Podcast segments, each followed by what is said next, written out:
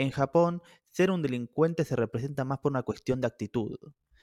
Estos suelen transmitir una ira y un desagrado que no lo pueden controlar. Su comportamiento es el mismo que uno esperaría en cualquier parte del mundo.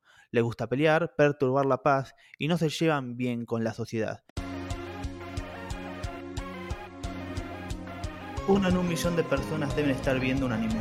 Uno en un millón de personas deben estar leyendo un manga. Uno en un millón de personas deben estar escuchando este programa. Hola, soy Damián Mealla. Y yo soy Enrico Colita. Y esto es Uno en un millón, un podcast de manga y anime.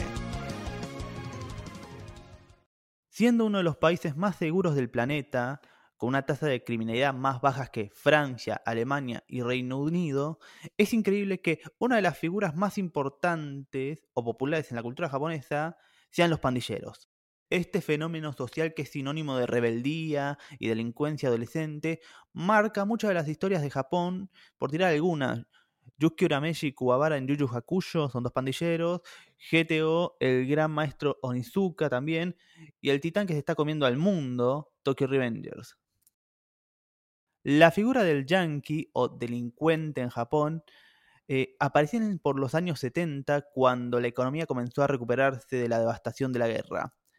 Los jóvenes japoneses desarrollaron sus propias modas, idiomas y subculturas. Ahí apareció el término yankee, que se utilizaba para referirse a la población vulnerable de Kansai. Estos jóvenes que imitaban a las películas estadounidenses acerca de jóvenes rebeldes que rompían las reglas. Las más influyentes de estas fueron The Wild One de 1953, dirigida por Laszlo Benedek y con la participación de Marlon Brandon, y Rebel Without a Cause de 1955, dirigida por Nicholas Ray y protagonizada por James Dean y Natalie Wood. En este enorme fenómeno social hay un montón de subculturas dentro de lo que es la delincuencia o pandillas. Hay una bocha.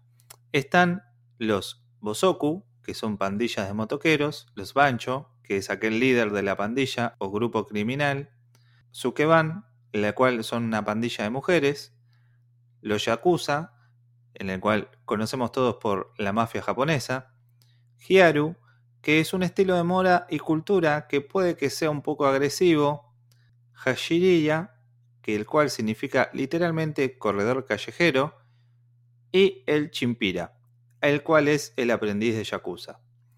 Esto igual es bastante arbitrario, ya que en Japón cualquier persona que no obedezca las reglas es considerado un furiou, que significa mala persona o delincuente.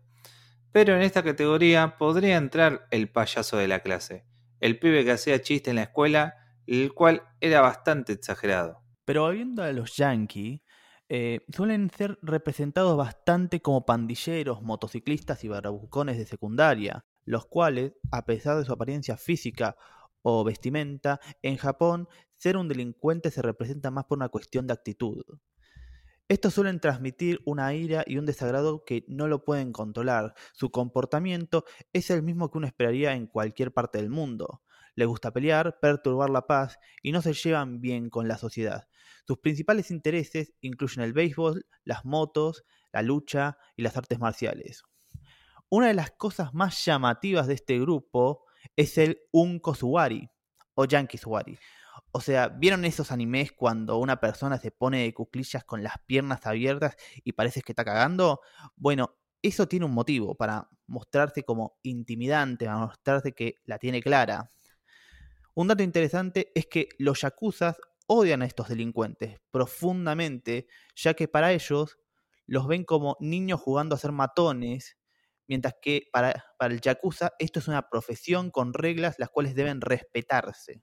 Para los fanáticos de Tokyo Revengers, que seguro que están re manijas, sepan que a los ojos de Japón, la Tokyo Manji Valhalla y los Black Dragons son Bososoku. Estas pandillas de motocicletas, que es una subcultura asociada a las motos y autos tuneados, se vieron por primera vez en el 1950, cuando la industria automotriz japonesa empezó a expandirse rápidamente. Los percusores de los Bososoku eran conocidos como Kaminari Soku, el cual eran unos motociclistas urbanos más parecidos a los rockers británicos. Sus miembros venían de la clase socioeconómica más baja y hacían estas actividades para expresar el descontento y la insatisfacción de la sociedad japonesa. El término Bosozoku fue creado en los años 70 y literalmente significa tribu fuera de control. Pero, más que eso, los Bosozoku son una familia. Son un grupo unido que tienen sus propios principios y las reglas al igual que los Yakuza. Estos dicen que todo lo que hacen es por una buena causa. Anda a saber si es verdad o no. Pero, al igual que los Yakuza, ellos creen que son vitales para que la sociedad se mantenga en equilibrio. Y por último, guardamos la pandilla más jodida de todas para el final. Sí, estoy hablando de las Sukeban, la pandilla de mujeres. Este término usualmente se utilizaba para hablar de la líder de este grupo, lo cual fueron muy populares en su época, pero hoy en día está extintos, siendo relegados más a un estereotipo de moda entre los jóvenes. Este término se utilizó por primera vez en la década de 1960 y como muchas veces pasa, este movimiento nació por culpa del machismo. Los yakuzas y las pandillas consideraban que las mujeres no podían formar parte de estas organizaciones, así que armaron su propia pandilla. Jake Alderstein, escritor y experto en el crimen de Japón, dice que debido a la cultura dominada por los hombres en Japón, las mujeres estaban tratando de encontrar un espacio. El mundo hablaba de feminismo, lo que pudo llevar a estas mujeres a sentirse como que también tenían el derecho a rebelarse, como las pandillas de hombres. Estas eran caracterizadas por usar uniformes escolares, tener ropa provocativa, un cabello teñido o algún peinado brillante y diferente. Este grupo era mal visto. Comenzaron como un pequeño grupo de jóvenes que solamente llevaban cuchillos y cigarrillos a la escuela, hasta que crecieron y de solo ser 50 80 personas pasaron a ser 20.000 miembros. A diferencia de otras pandillas, en su mayoría hombres, que cometieron crímenes y promovieron peleas entre grupos rivales, los Ukeban eran diferentes. Mantuvieron y siguieron un código de justicia estricto y organizado. Cada grupo tenía una jerarquía y su territorio. Tenían valores morales y se aferraron a ellos. El Sukeban más terrible era la Keikou, la navaja, procedente de Saitama, Tokio. Este nombre hacía referencia al arma que usaba, una navaja para degollar. La envolvieron en un paño y la colocaron entre sus pechos. Ningún otro grupo ha sido más reconocido que este, alcanzando incluso el estatus de la leyenda urbana.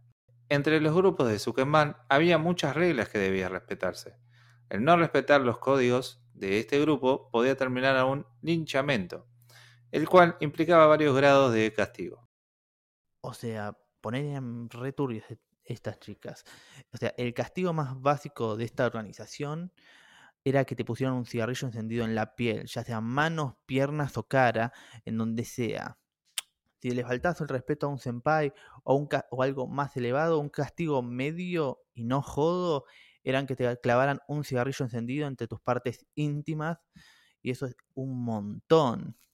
Las causas de estos castigos eran bastantes, ya que tenían un sistema de reglas muy elaborados, pero estos podían pasar si le faltaba ese respeto a un senpai o un miembro con mayor rango, hablar con el enemigo, si te agarraba la policía con drogas, pero la causa más común de estos linchamientos era meterse con hombres. O sea, engañar a tu novio era causa del linchamiento. Para ser una de las pandillas más aterradoras, también eran reconservadoras en lo que respectaba a citas, romance o sexo. Por eso, a medida que pasaba el tiempo, las pandillas comenzaron a desaparecer y sus participantes se integraron más a la sociedad.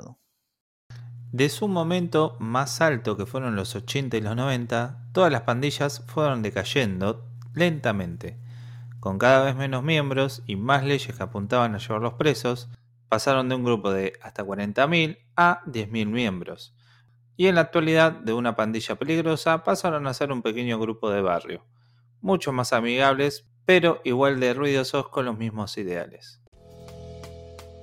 Gracias por escucharnos, puedes seguirnos en Instagram como arroba 1 en guion bajo un millón, el lunes numeral. Eh, seguimos que subimos novedades y recomendaciones para acompañar cada capítulo. Si te gustó lo que escuchaste, compartilo. Somos Enrico Colica y Damián Mealla y esto fue Uno en un millón. Hasta la próxima.